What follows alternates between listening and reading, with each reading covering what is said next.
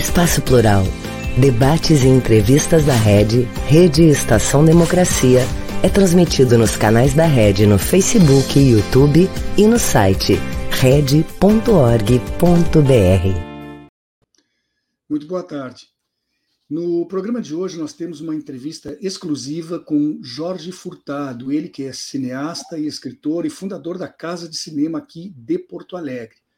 Eu sou o jornalista Solon Saldanha e esse é o programa Espaço Plural Debates e Entrevistas. Ele é uma realização da Rede Estação Democracia e vai ao ar ao vivo sempre de segunda a sexta-feira, das duas às três horas da tarde.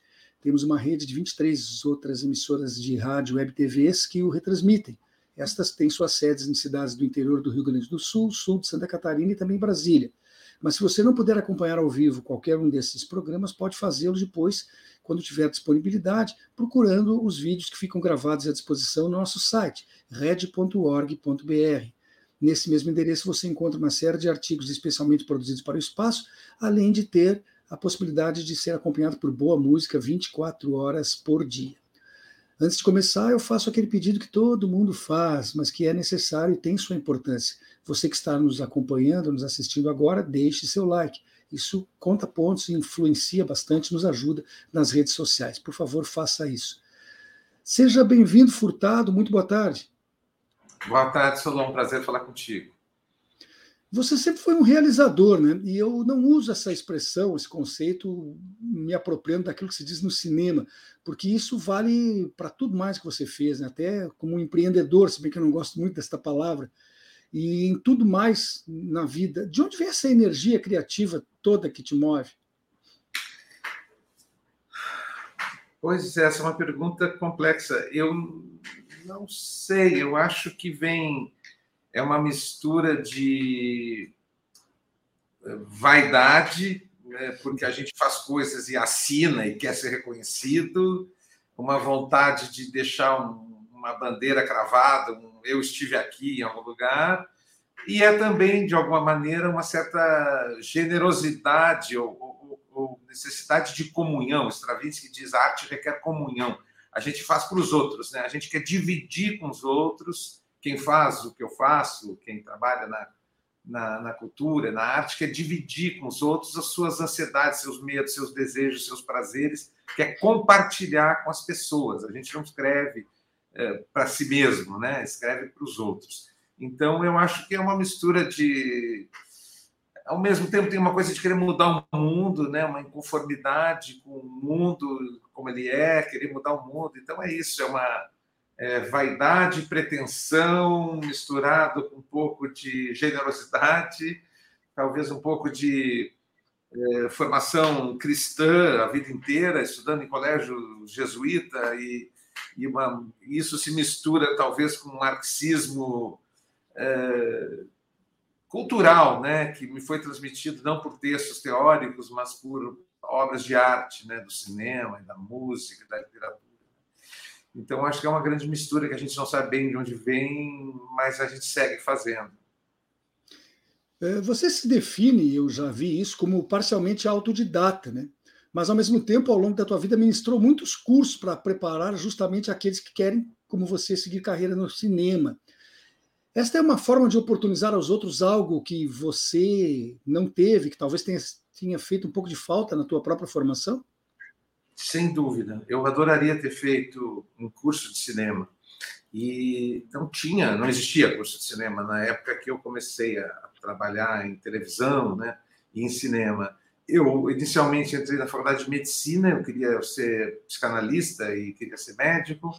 É, foi um choque muito forte, porque eu entrei com 17 anos, né, e eu tive uma vida até então muito protegida na burguesia, colégio de classe média alta, é, meio como Buda, vivi num palácio de prazeres cercado até sair de dentro dele direto para Santa Casa de Misericórdia, em Porto Alegre, em 77, que era uma barra bem pesada, assim, pré-SUS. Quem não sabe o que foi isso, a Santa Casa era um lugar onde quem não tinha nada. Né?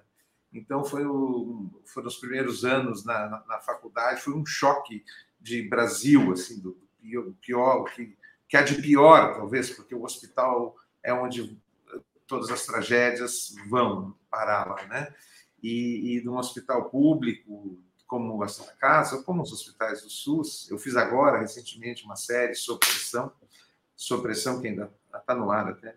É, o hospital, é, 80% dos casos, talvez, chegam lá, não são casos de saúde, são casos de educação, de distribuição de renda, de, de miséria. As pessoas não vão para lá porque estão alcoolizadas, ou levaram um tiro, ou caíram da laje que estavam construindo, ou levaram uma facada, ou estavam subnutridas, mal alimentadas.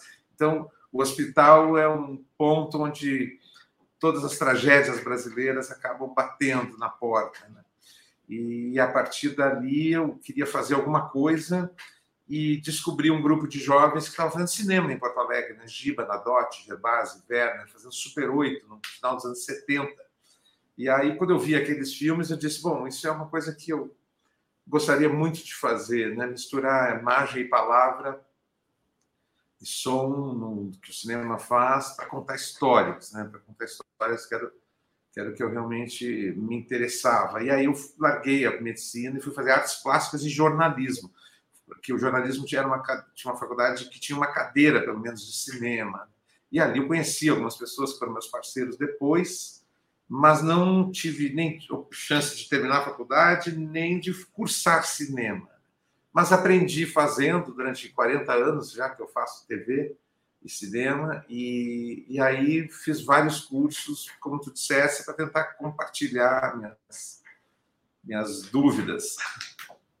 Mas, eh, com certeza, essa tua experiência de Santa Casa se refletiu um pouco também agora, trazendo mesmo para a época atual, aquilo que se vê no Sob Pressão, né? porque não tem nada a ver com House, por exemplo. Ali, ali, ali a coisa é crua e realista, né? realidade brasileira.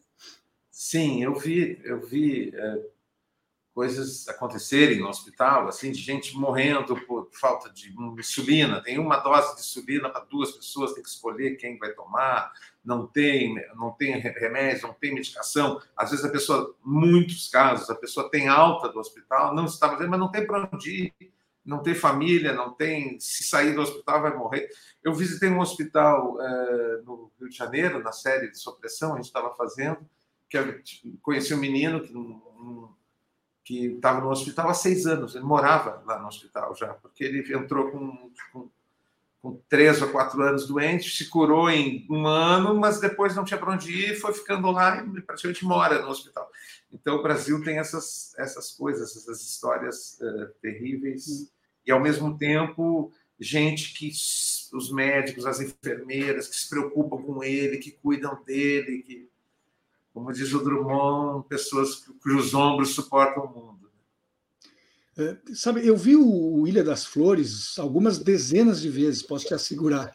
E sempre que eu via, eu gostava mais e mais. Eu sei que você é, obviamente, eu sei disso, né? o roteirista e o diretor dessa obra, que depois foi considerado pela Bracini como o melhor curta-metragem brasileiro da história.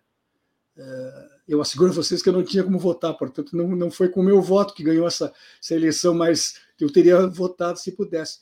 Uh, mesmo sendo algo ainda lá dos anos 1980, por favor, fale um pouco sobre a importância que teve é, é, esse curta na tua carreira. Ah, esse filme ele, ele foi muito, muito importante na, na, nossa, na minha história pessoal, na história da Casa de Cinema, porque a gente, a gente criou a Casa de Cinema em em 88, é, com a ideia de fazer cinema em Porto Alegre, viver aqui fazendo cinema e televisão, né? não, não ir para o Rio, para São Paulo, que era o caminho natural de todos os amigos que queriam fazer cinema. A gente queria fazer uma casa de cinema em Porto Alegre, de Porto Alegre. E isso foi em 88. Em 89, o Collor acabou com tudo. Acabou com o cinema, acabou com todas as leis de incentivo, acabou com a, chance, com a possibilidade de fazer cinema, né? Eh, então nós ficamos assim, bom, mas o que, que, a gente vai fazer? Nós vamos fazer pelo menos um filme. Aí nos reunimos coletivamente mesmo na Casa de Cinema, os, os 13 sócios da época, para fazer um filme. Vamos fazer um filme. E eu apresentei o projeto do Ilha, que era um projeto barato, de um filme muito barato. Né?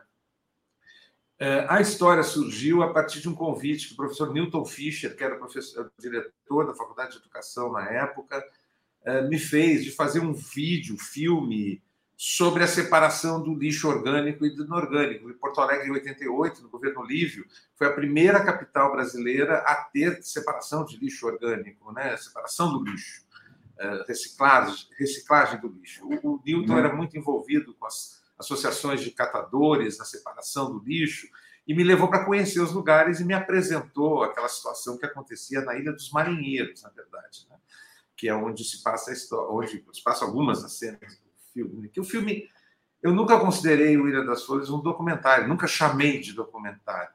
Eu sempre considerei, nós todos da Casa de Cinema, como um filme ensaio. Eu escrevi um texto e ilustrei esse texto com imagens da realidade ou não, nem todas são, muitas são claramente ficcionalizadas, né? Eh, então é um filme ensaio sobre um tema eh, que é o da desigualdade social brasileira trágica e histórica mas contado de uma maneira um pouco diferente, nova para o momento, né? que era um, é quase um hipertexto. Ele antecipa um pouco aquela lógica da internet, que a gente se familiarizou muito, do, aquela palavrinha em azul sublinhada que tu clica nela e vai para um outro texto. Né? É o hipertexto, o texto em 3D. O William é um pouco assim, né? inspirado na velha fiada, Humberto Mauro, aquela, aquela cantiga cíclica que vai sempre se repetindo. E então eu escrevi aquele texto e fiz o filme é, com pouquíssimo dinheiro e o filme foi um assim bateu em algum lugar, aconteceu muito. Em Gramado na sua primeira exibição, ganhou todos os prêmios de Gramado, depois ganhou um monte de festivais, é, ganhou Festival de Berlim, Nova York, Jerusalém, vários vários festivais. E se espalhou e é adotado até hoje por várias uh, escolas no mundo inteiro. Países como o Japão, a Finlândia, a Espanha, a França, adotaram o filme nas suas redes públicas de educação. Então, eu recebo trabalhos escolares. Uh, tem um jogo do Ilha das Flores, de madeira, feito na França, que os professores usam. Uh, enfim, é um filme que, que tomou uma vida própria, assim, quase que independente. Tem, tem várias versões dubladas e legendadas em várias línguas, que eu nem sei se está tudo certo, o que eles estão dizendo, porque, enfim, não dá nem para a gente entender. Então, vamos dar um pulo no tempo agora, é, coisa que o cinema faz seguido, né, com muita competência, para falar do lançamento do teu romance, As Aventuras de Lucas Camacho Fernandes. Ela ocorreu agora no final de 2022, quer dizer, fazem aí pouco mais de 60 dias. O que, que tu pode nos contar sobre ele, ampliando ainda mais o desejo das pessoas lerem o livro? As Aventuras de Lucas Camacho Fernandes. Está aqui uma bela ilustração do Marcelo de Salete, fez a ilustração da capa e algumas ilustrações do livro. É, é um livro pequeno, é, tem 200 páginas, mas eu passei 11 anos escrevendo este livro, fora a pesquisa que eu tinha feito antes já sobre Shakespeare, né?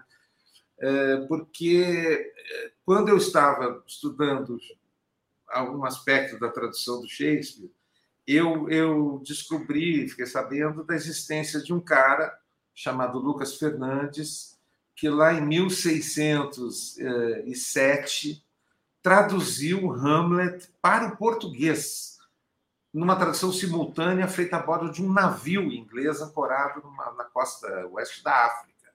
Esse cara traduziu Shakespeare quando Shakespeare estava vivo. Shakespeare foi a primeira tradução. Tivemos uma paralisação na imagem do Jorge. Vamos ver se ela retorna. Voltou. Jorge ah, voltou, voltou.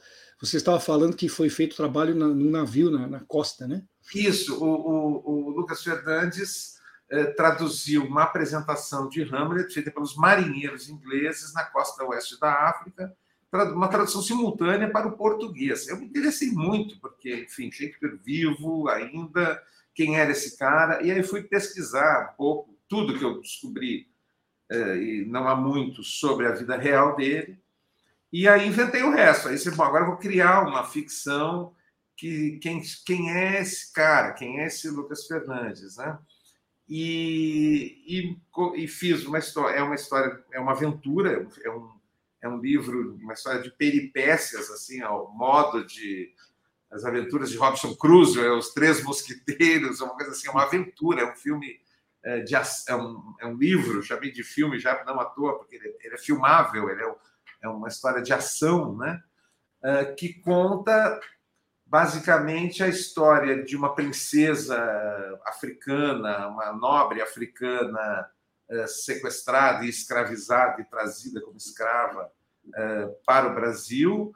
Conta a história de um pirata inglês, um sujeito absolutamente extraordinário, que foi Francis Drake, é, um cara que, pelo seu talento pessoal como guerreiro, mudou a história da humanidade, porque comandou a, a esquadra inglesa contra os espanhóis e, e, e estabeleceu a supremacia da Inglaterra uh, nos mares, que durou 300 anos, então não foi pouca coisa que ele fez.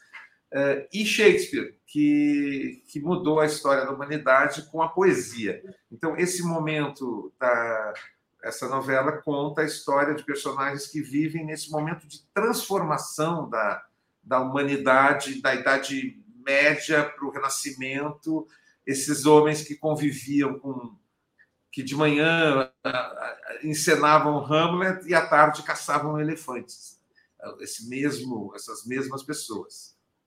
Mas o Lucas eh, Fernandes, eh, o verdadeiro, aquele lá do, do, de 1607, ele de fato era um homem negro? Sim, ele era um homem negro uh, católico, quer dizer, uh, o Killing não diz que ele é católico, defende muito bem a sua religião, fala sobre isso dele. Ele falava, era um, era um jovem negro de vinte e poucos anos, uh, que falava várias línguas. Ele falava, por, pelo menos, que está registrado no Diário do Killing, ele falava português, francês, inglês, espanhol e temi, a língua dialeto local, falava, é fluente nessas línguas, segundo Killing, e, e era e, e, capaz de defender muito bem a sua fé, argumentava bem, era um cara inteligente, segundo Killing descreve. Né? E o Killing é um personagem interessante também, porque ele era um capitão inglês que adorava teatro, Shakespeare. Ele encenava, não só encenou Hamlet na Costa da Guiné, como pouco depois fez uma montagem de Ricardo III também. E, então ele adorava teatro, enfim, né? É, e, mas é só isso que eu sei sobre o Lucas. O resto, o resto realmente é ficção. Mas me diz uma coisa, complica ou facilita escrever ficção não partindo do zero, com a responsabilidade de criar tudo no, no, nos personagens, a criação absoluta? Uh, como se costura o ficcional com a realidade? É, eu, eu estabeleço um, um, os pontos da realidade que, que, que têm que ser alcançados. São como numa viagem os, os pontos de parada. Isso tem que acontecer, isso tem que dar certo, isso tem que dar certo. É, o Drake e o, e o Shakespeare se encontraram, se eles se encontraram, quando, que período foi, quem foi a Dama Negra, ela pode ter tido um filho, várias histórias reais da vida. O que eu conto sobre o Drake é praticamente tudo pesquisa, inventei muito pouca coisa.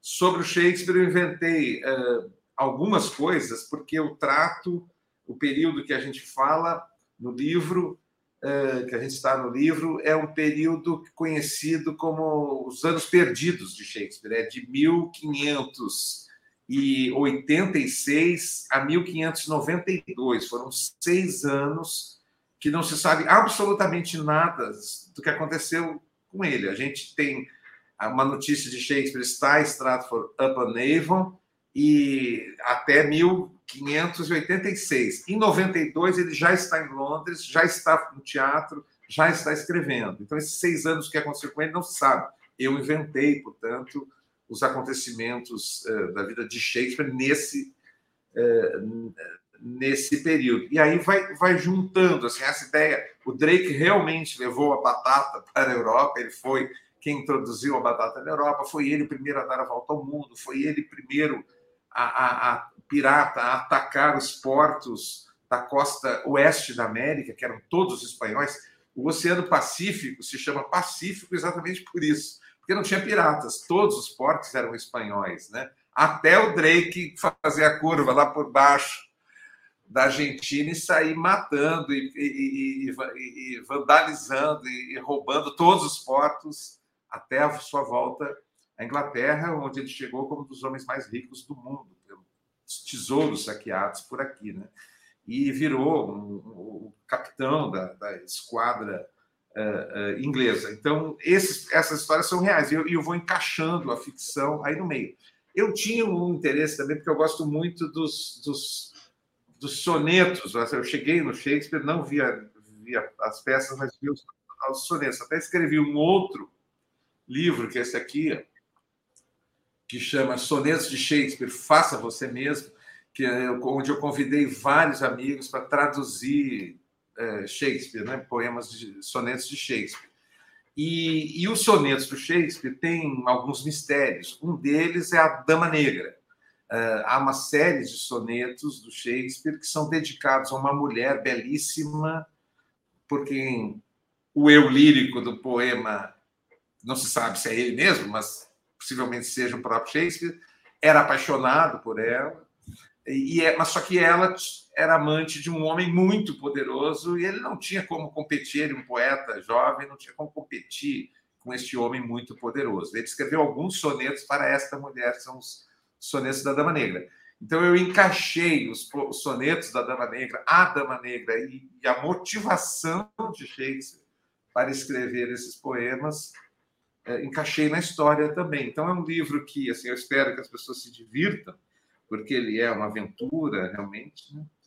é, mas que elas de alguma maneira aprendam também com uma pesquisa e se interessem talvez por ler mais os textos do Shakespeare, é, porque acho que eu acredito muito naquela máxima do Horácio que Ben Jonson usa numa das suas peças. Ele diz, o Horácio dizia, o poema ensina ou delicia, ou ambos, e este é o que vicia.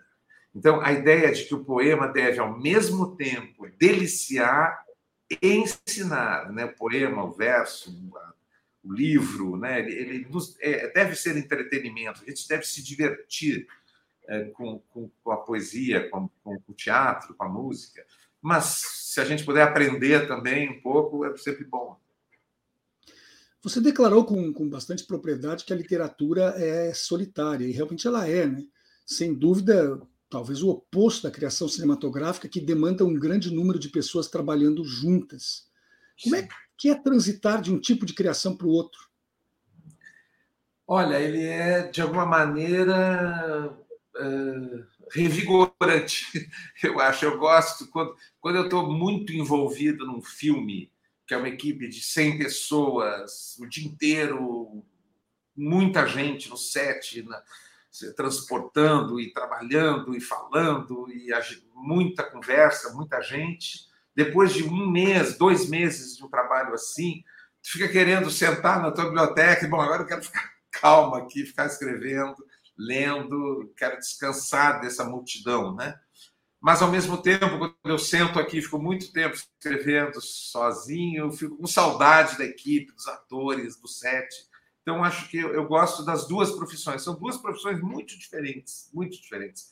O roteirista, que é um escritor, e o diretor, né? E não são muitas pessoas também que fazem as duas coisas. Eu conheço algumas, mas não muitas.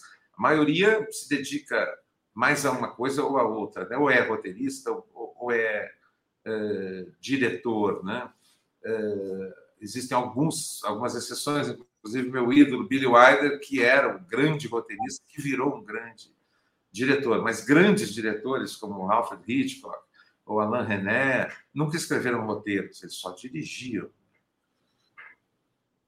E, e quando você vai escrever alguma coisa uh, no papel ou, ou, pôr na tela do teu computador, existe algum ritual para isso? Quer dizer, um horário do dia, a necessidade de silêncio, ou ao contrário, uma musiquinha suave de fundo? Como é que isso acontece? Eu não, eu trabalho todos os dias desde muito cedo. Hoje comecei a escrever, eram, não eram nem sete e meia. Eu acordo seis, seis e pouco, às sete eu já estou sentado aqui e já escrevendo. E, e, normalmente meu dia é escrevendo e lendo, né? Eh, e eu escrevo todos os dias, seja o que for, bastante. Assim, escrevo, escrevo, porque eh, muita escrever é produzir, jogar coisas fora, principalmente num texto criativo de, de, de, eu acho que a gente escreve muito muito tem que tem que escrever muita coisa e jogar fora porque é, às vezes tu tem que escrever duas páginas de besteira para escrever uma frase bom essa é a frase que eu queria agora bota fora todo o resto isso aqui é que eu realmente é, queria dizer né Então, eu escrevo muita quantidade para poder uh, despachar, botar fora muita coisa. Uh, sobre a música, eu normalmente não escrevo música nenhuma. Quase é raro eu escrever com algum tipo de música. Às vezes, quando eu estou com um prazo muito apertado, tipo, tenho que escrever 20 páginas até amanhã né, de um roteiro de TV, alguma coisa assim, que acontece eventualmente, algumas coisas desse tipo, já, já tem uma tática que eu aprendi com meu amigo Cláudio Paiva, que é botar um som muito alto, bota um fone uh, ou um caixa, se está sozinho em casa, e bota um rock and roll ou alguma coisa que tu vai ouvir que cria uma certa barreira com o mundo externo e tu te concentra uh, totalmente. Então, já escrevi assim 10 páginas ao som de Rolling Stones ou David Bowie, assim, mas não nunca com uma música em português, nunca, isso nunca. Não consigo escrever com uma letra de uma música tocando em algum lugar. Aí, aí dá um ruído estranho, não consigo. Talvez porque divida a atenção, né? Mais profundamente. É, tu começa a prestar atenção na letra, assim. Isso. E aí distrai do teu texto, né? Uh, mas voltando a fazer uma incursão pelo passado, Uh, o Homem que Copiava uh, teve uma aceitação muito positiva, tanto da crítica quanto do público, na época em que foi lançado. Comercialmente falando, nós podemos dizer que ele foi o teu primeiro grande sucesso? No cinema, sim. No cinema foi. Foi um filme que fez muito público no cinema e na televisão depois.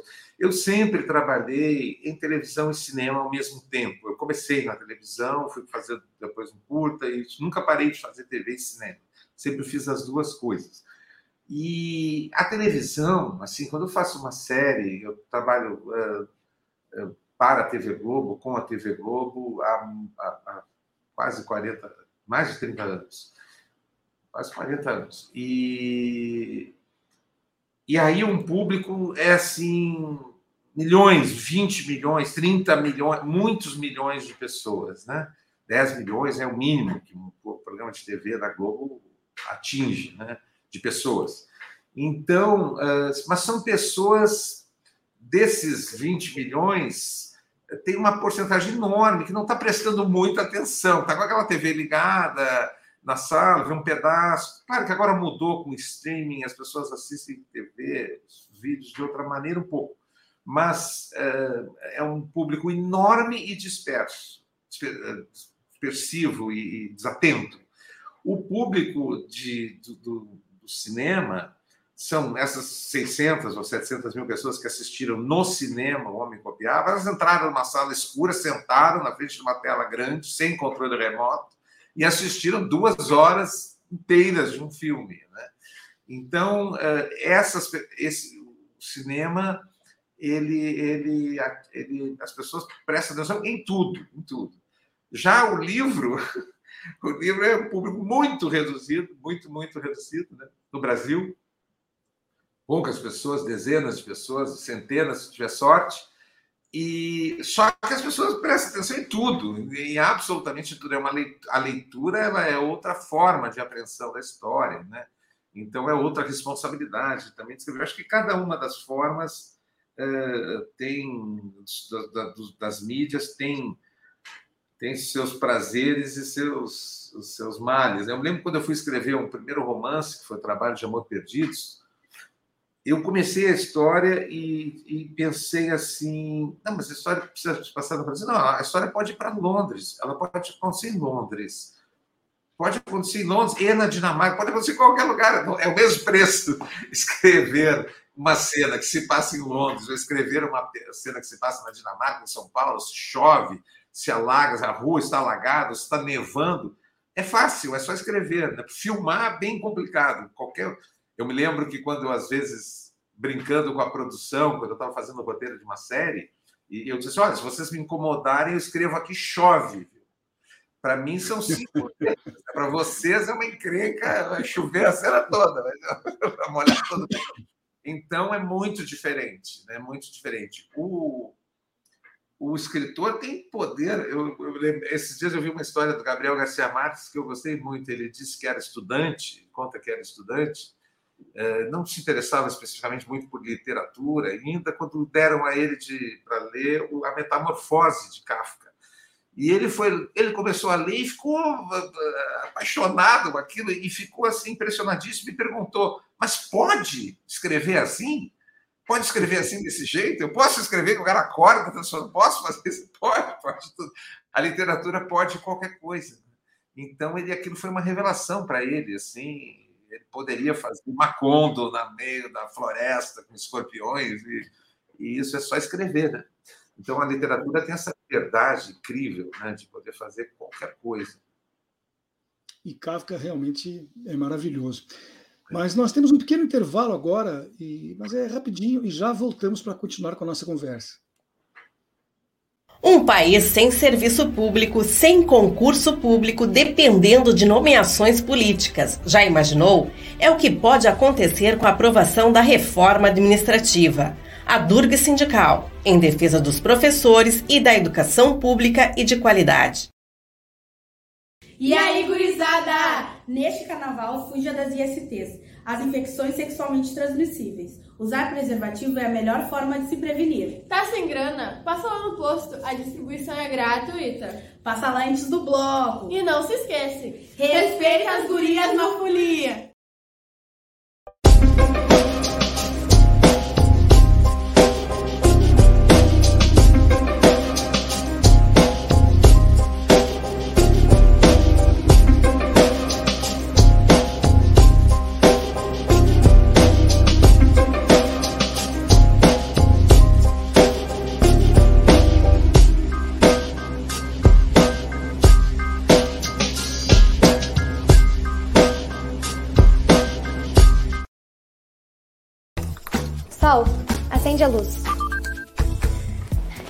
Falar sobre esse tal cooperativismo? Sim. Diz que quem coopera se torna dono do negócio. Sim. Eu posso investir e ainda ajudar a economia local. Sim. O resultado é dividido entre todos. Dá para acreditar?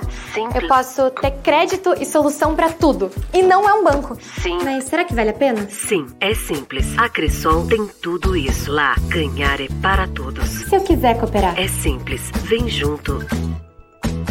Cressol. Voltamos com o programa Espaço Plural, Debates e Entrevistas. Ele é uma realização da Rede Estação Democracia e nós contamos também com o apoio de 23 emissoras de rádio e web TVs que o retransmitem. Ele vai ao ar de segunda a sexta-feira, sempre das duas às três horas da tarde, e ficam os vídeos gravados disponíveis para serem vistos ou revistos a qualquer momento lá no nosso site, red.org.br. Nesse mesmo endereço você encontra uma série de artigos especialmente produzidos para o espaço, além de ter a possibilidade de optar por ouvir boa música 24 horas por dia eu preciso informar a nossa audiência que esse programa está sendo gravado. Portanto, quando você o estiver vendo no horário normal, não poderá, desta, nesta oportunidade, fazer perguntas, porque, infelizmente, nós não temos como colocá-las no ar ou repassá-las para o entrevistado. Também quero repetir aqui o pedido que fiz na abertura do programa.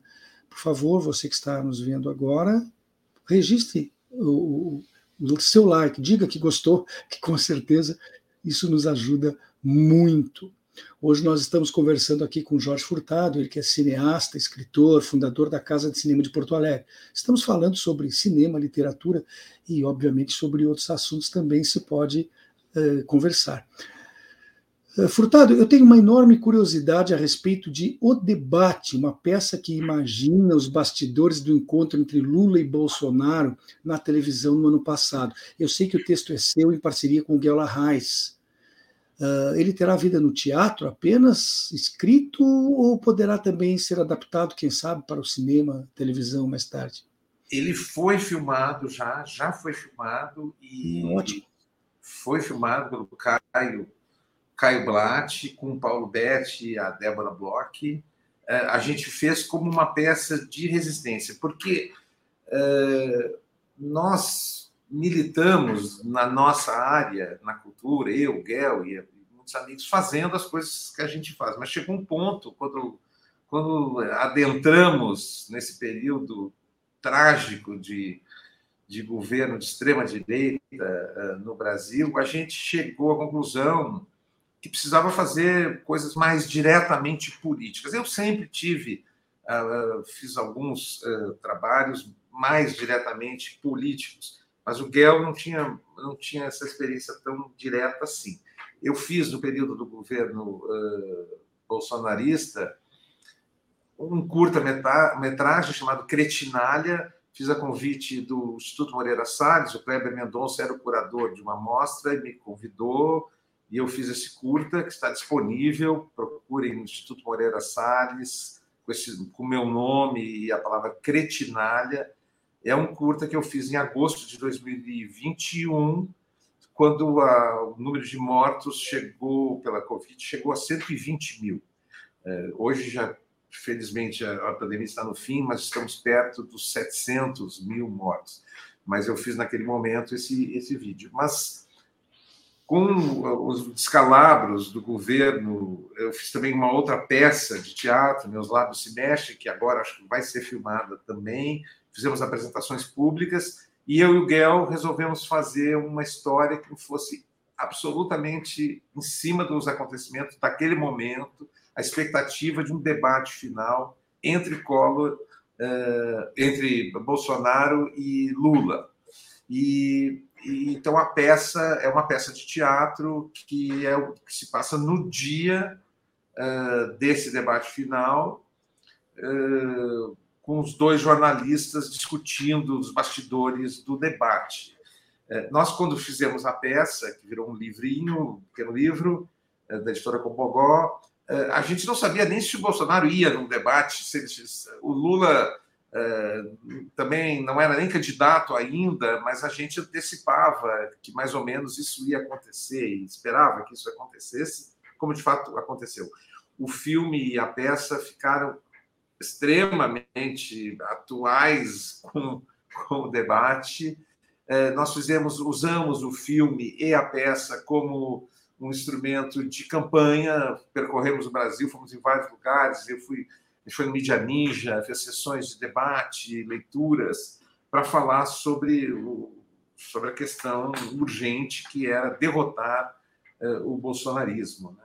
Então foi uma peça totalmente agitprop mesmo, assim, vamos fazer política com teatro, né?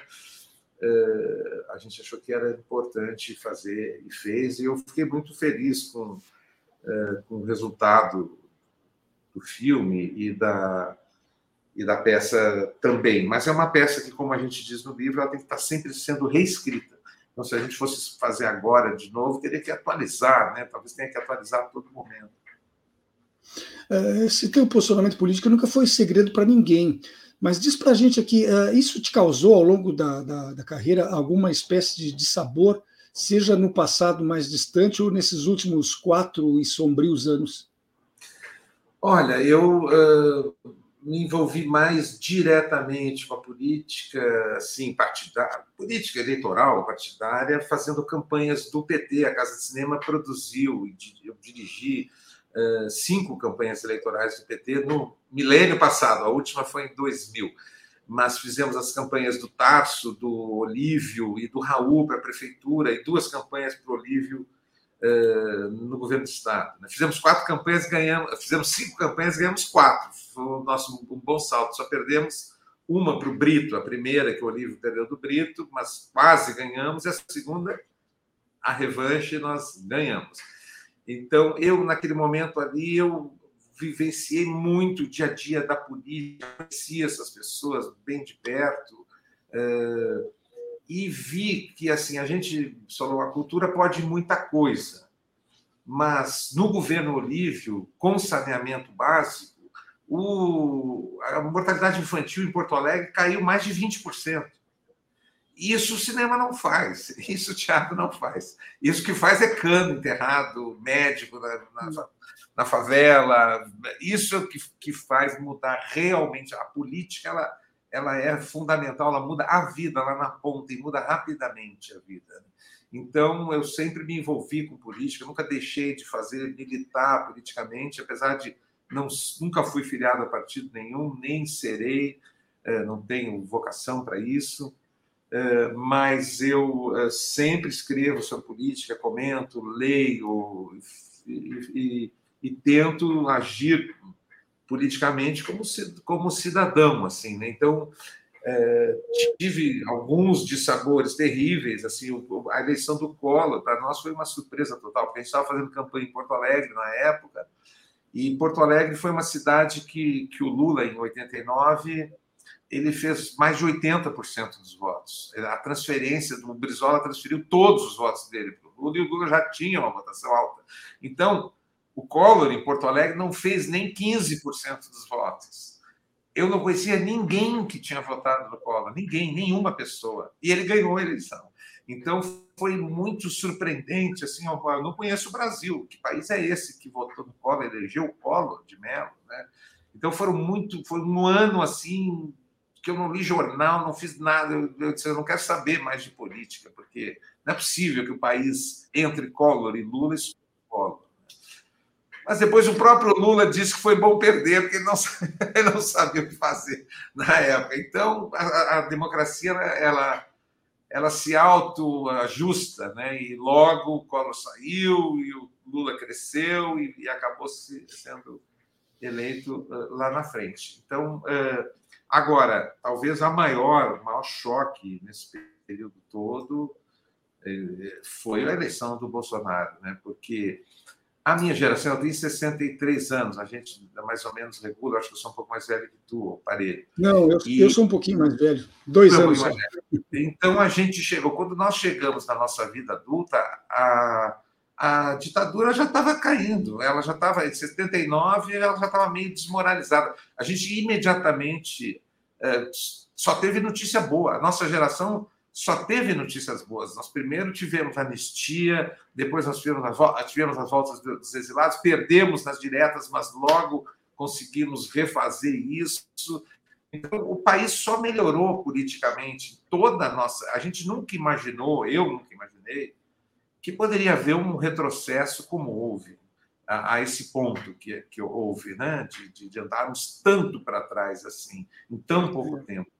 É, e isso foi muito chocante. Assim, a eleição do Bolsonaro, é, um cara que dizia que preferia ver o filho morto a, a, a, ser homossexual, um cara disse que a filha dele era uma fraquejada, um cara que mandou os pais dos desaparecidos disse que quem procura osso é cachorro, um cara disse que tinha que matar 30 mil pessoas, um cara que dedicou seu voto a um torturador, que esse sujeito tenha sido eleito presidente da República foi assim uma coisa, uma mácula na história nacional, acho. Uma, uma, é, um, é um, uma mancha na história do Brasil que nós vamos carregar para sempre. A gente tem que fazer de tudo para evitar que isso aconteça outra vez, né? que bandidos da pior espécie uh, assumam o governo. Eh, duas observações. Primeiro, como eu sou um pouquinho mais velho que tu, peguei também essa reta final da ditadura, mas ainda deu tempo de eu ter que enfrentar algumas bombinhas de gás lacrimogêneo. Era, era bem ruim. É, eu saí correndo. Né? Eu fui, é. eu fui numa passeata que foi chamada passeata dos Três Flávios. Era no Flávio Kutsi, para a Flávia Schilling e para o Flávio Tavares. Os três estavam presos no Uruguai. E o presidente do Uruguai veio inaugurar uma praça que era do lado da faculdade, ali onde eu estudava medicina, ali na Católica e a gente foi todo mundo para a praça ali protestar contra a presença do presidente eh, eh, uruguaio aqui.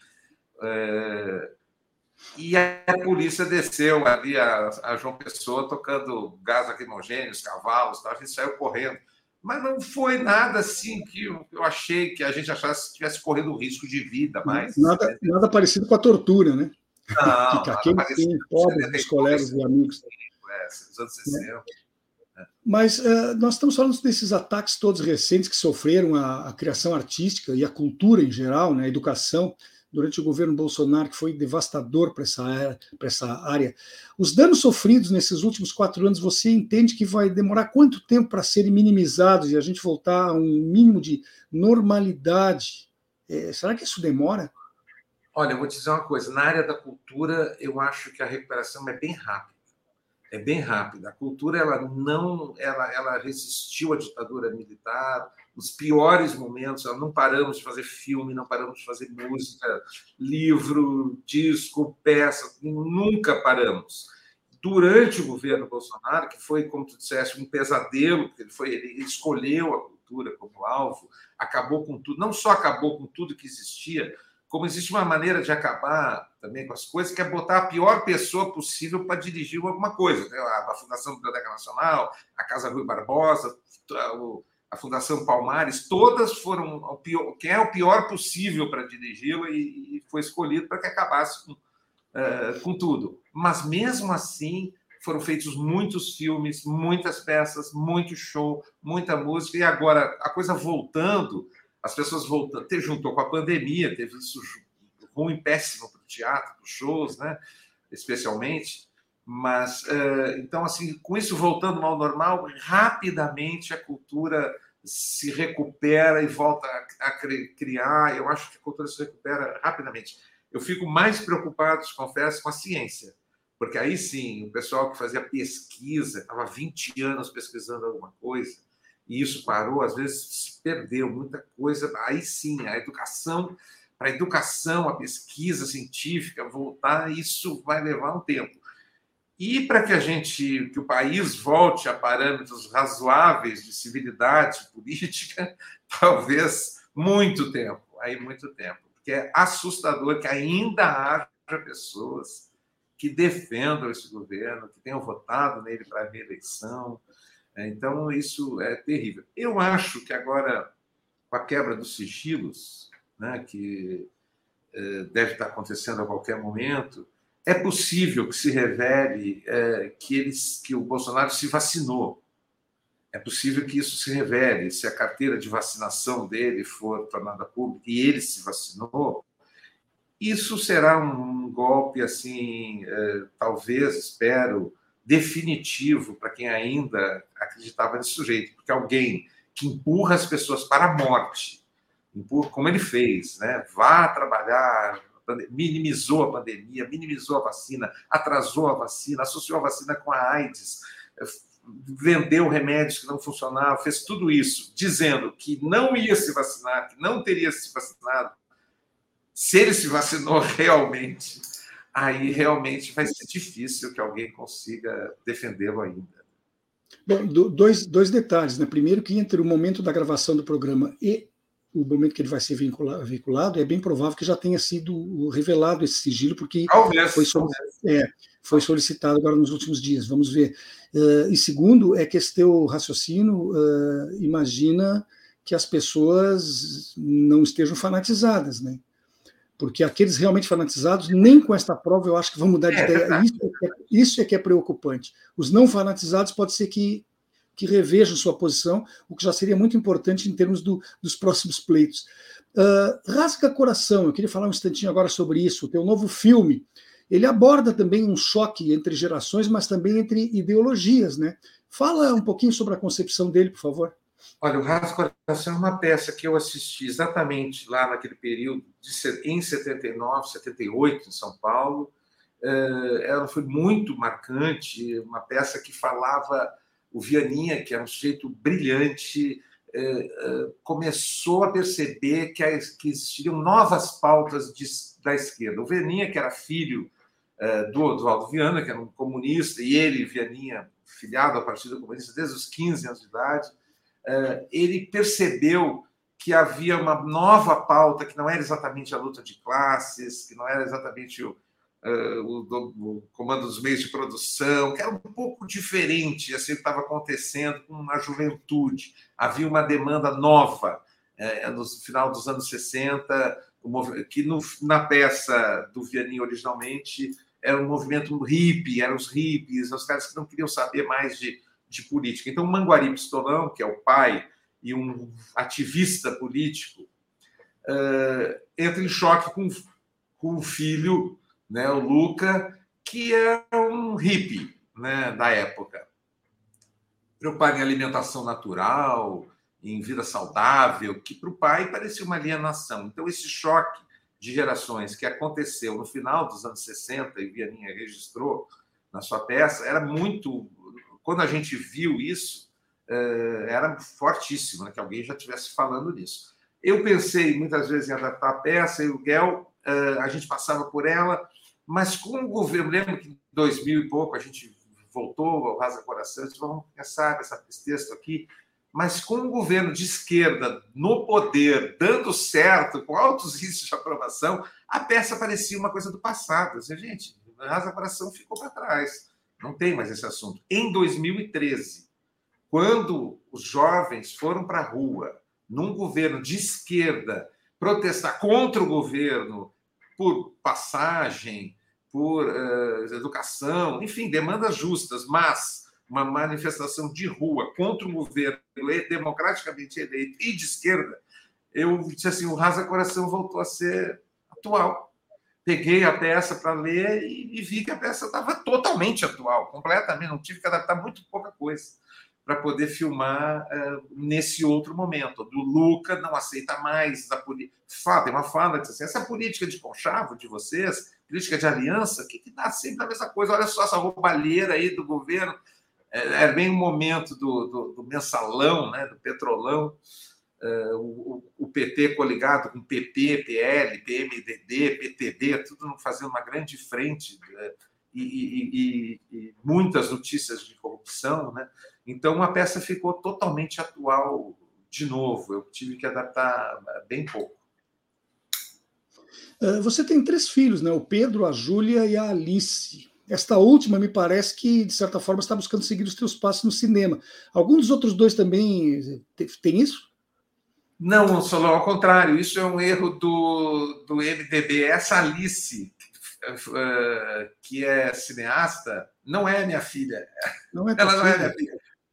Não, não é minha filha. A, a, a minha filha Alice, mais jovem, está é, tá se formando, estuda arquitetura e está se formando em arquitetura. O meu filho mais velho, Pedro, ele fez cinema comigo, fez houve uma vez dois verões e, e é roteirista, fez, ele fez teatro, fez cinema já. É, uhum. e ele é roteirista, está fazendo roteiros de séries. Ele seguiu totalmente a, a, a carreira né, da família e virou roteirista do, dos, dos, bons. Fez um filme agora do Belmonte, As Verdades, fez aquela série, primeira temporada da série Sintonia fez comigo o roteiro de, de Boa Sorte. Ele é um ótimo roteirista. E a minha filha uh, do meio, a Júlia, essa não, essa foi para psicologia, uh, não escapou dos sets de filmagem. Bom, então o Pedro te seguiu, a Júlia está na psicologia e a Alice uh, na arquitetura. arquitetura. É, é, tá, mas, é. mas essa Alice que, que, que, se ouve falar no cinema, ela tem o mesmo sobrenome teu? Tem, é uma ah, então, é. então a, existe a Alice Furtado, só que não é tua filha. Não é minha filha, é cineasta, é boa cineasta, já ganhou vários prêmios. Inclusive, a minha filha, Alice, já protestou várias vezes. Gente, mas eu não. Porque toda hora sai que, é, que ela é cineasta. Ela, não, não, ela é outra Alice que eu nem conheço pessoalmente, a Alice Furtado. Então, ela, ela ganhou uma, uma notoriedade indevida. Em Cane, ela ganhou um prêmio em Cane, ela ganhou um prêmio em Cane de curta dela. Uh, mas a tua Alice não foi lá buscar o prêmio, deixou não. a verdadeira aí. Não, a minha Alice está aqui. Porque poderia ser um bom roteiro também, ela substituir a outra. Uh, me diz uma coisa, quem é que você gosta de ver no cinema quando é apenas consumidor do produto? E eu me refiro ao trabalho de diretores, mas também a de atores e atrizes. Quem tu gosta de ver nas telas? Quem que eu gosto de ver nas telas? Eu gosto de ver boas histórias e bons, bons, atores. O último filme que eu, que eu vi agora, recentemente, no cinema, que eu gostei muito, foi Os Fabelmans, do Spielberg. Eu achei um dos melhores filmes do Spielberg. É um filme pessoal, delicado, muito interessante, muito bonito sobre a vida dele, né? Então, eu gosto de boas, de, de boas histórias, mas eu vejo muitas séries, porque trabalho nisso, inclusive, vejo muita televisão, especialmente é, as séries e alguns filmes também é, é, na televisão. Eu gosto de, de, boas histórias, mas eu não tenho nenhum preconceito de gênero. Eu vejo vejo de tudo, comédia, romance, vejo muitas vezes filmes clássicos, revejo, eu mais revejo do que vejo atualmente. Vejo de novo, volto a muitos filmes que eu quero ver de novo e, e, gosto de rever assim é, clássicos é, e gosto de, de, de, boas histórias. Eu vi agora um filme estranhíssimo, mas muito curioso que eu recomendo que vejam, que é um filme indiano chamado RRR. É, ele tá, é um filme que está na Netflix, ele foi produzido na Índia, é a maior produção do cinema indiano até hoje.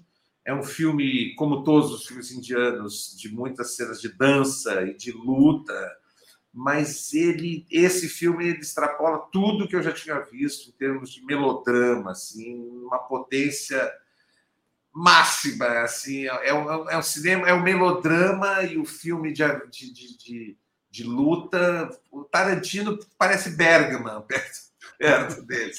É, é, são cenas inacreditáveis. Eu vou fazer, sem fazer muito spoiler, é um filme sobre a independência da Índia, então ele é radicalmente anti-inglês, pró-Índia, os ativos indianos, os ingleses são os malvados, bandidos, cruéis, terríveis.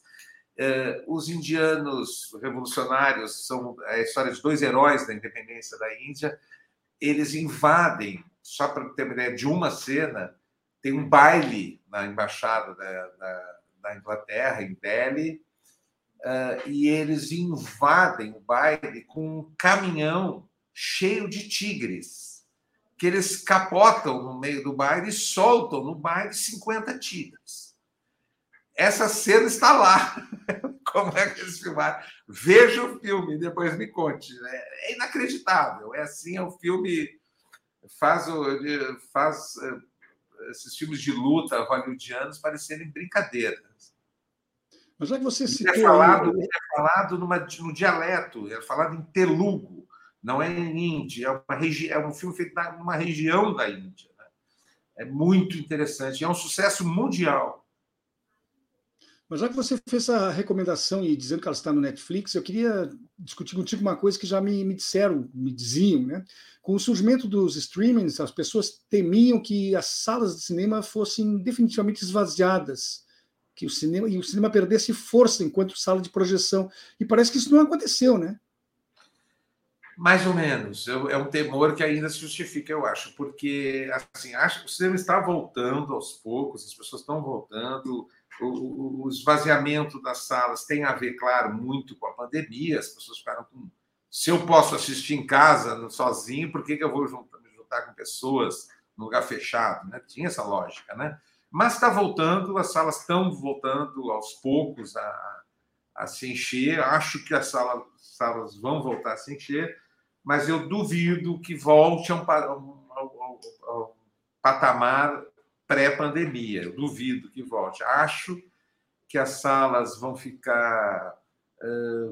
Já eram, mas vão ficar cada vez mais dominadas por filmes evento, esses filmes, grandes filmes de super-herói, e filmes acontecimento assim, e pequenas salas para filmes de arte com público muito restrito. Acho que esse, essa, essa tendência que já existia antes da pandemia vai se acentuar. Uh, o Brasil tem 3 mil salas de cinema, perto de 3 mil salas, mais já um pouco. Uh, e os filmes estão estreando, algum, algumas produções de Hollywood estão estreando com 2.500 cópias. Uh, então, sobram 500 salas para todos os outros filmes do mundo.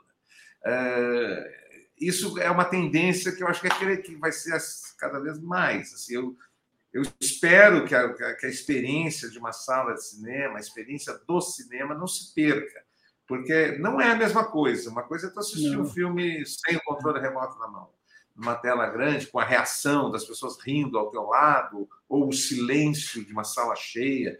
Isso tudo é comovente de alguma maneira, né? O, o, esse, esse clima, né? Esse clima que o que é, ambiente cria, a tela daquele tamanho, o som, é, uma qualidade boa. É, o Jean-Claude Carrier diz: o cinema ama o silêncio. O cinema ama o silêncio. Uma, o silêncio numa sala escura, uma paisagem, uma trilha, isso é o suficiente. Né? A televisão odeia o silêncio, ela não cala a boca nunca. É, mas aquela, aquele tipo de, de, de, sensação que se tem na sala de cinema realmente é, é. diferente. O nosso tempo está chegando ao final, está se esgotando, mas eu queria falar um instantinho, pelo menos, que fosse sobre a casa de cinema, que Sim. eu pretendi fazer isso, você antecipou até no começo ao dizer que foi quase uma ousadia uh, tentar abrir e manter uma produção local em Porto Alegre, fugindo da ideia com, uh, convencional, digamos assim. e a, normalmente que acontecia do pessoal fugir, entre aspas, né, ir para o eixo Rio-São Paulo. 35 anos se passaram, a casa de cinema continua sólida, se justifica, e é um empreendimento que a gente eh, possa acreditar que vai ter outros 35 em diante? Sim, aos 35 eu não sei, mas aos 40 a gente chega sem dúvida. eu aos 40 acho. é muito pouco. 40 é muito pouco. Não, a gente completou 35 anos agora e assim foram os, os dois últimos anos foram talvez os anos mais difíceis desses 35 anos, é, porque teve um momento que, que quando juntou é, os vermes e a peste, né, os vermes do governo e a peste na rua, ficou muito difícil, ficou realmente muito difícil. Não tinha nenhum incentivo, não só nenhum incentivo, como todo tipo.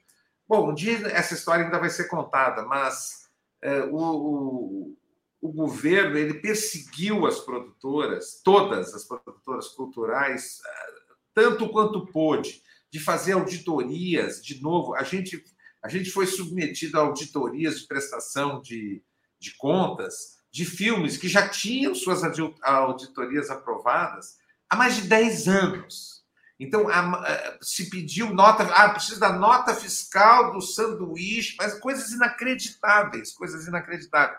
Assim, por que, que vocês usaram? Nós não conseguimos encontrar esse fornecedor do filme Meu Tio Matou um Cara. essa pessoa que vocês perguntam já morreu, já morreu há muito tempo, é, vocês nunca vão encontrá-la, já morreu. Então, foi uma perseguição assim. Eu até esperava que encontrasse. Com, com todo respeito, até, até esperava que encontrassem. Eles é. indo para lá, né?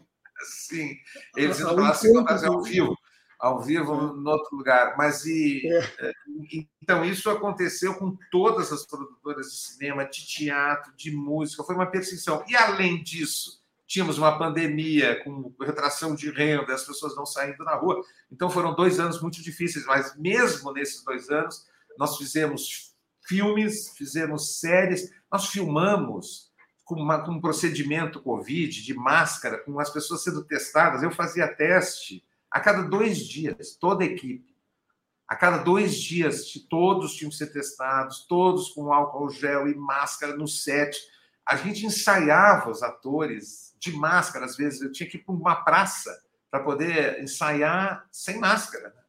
Então foi, um, foi realmente uma travessia difícil, mas a gente passou bem, sobreviveu bem, fizemos filmes, fizemos séries e já estamos com vários outros projetos em andamento e vamos sobreviver mais um tempo.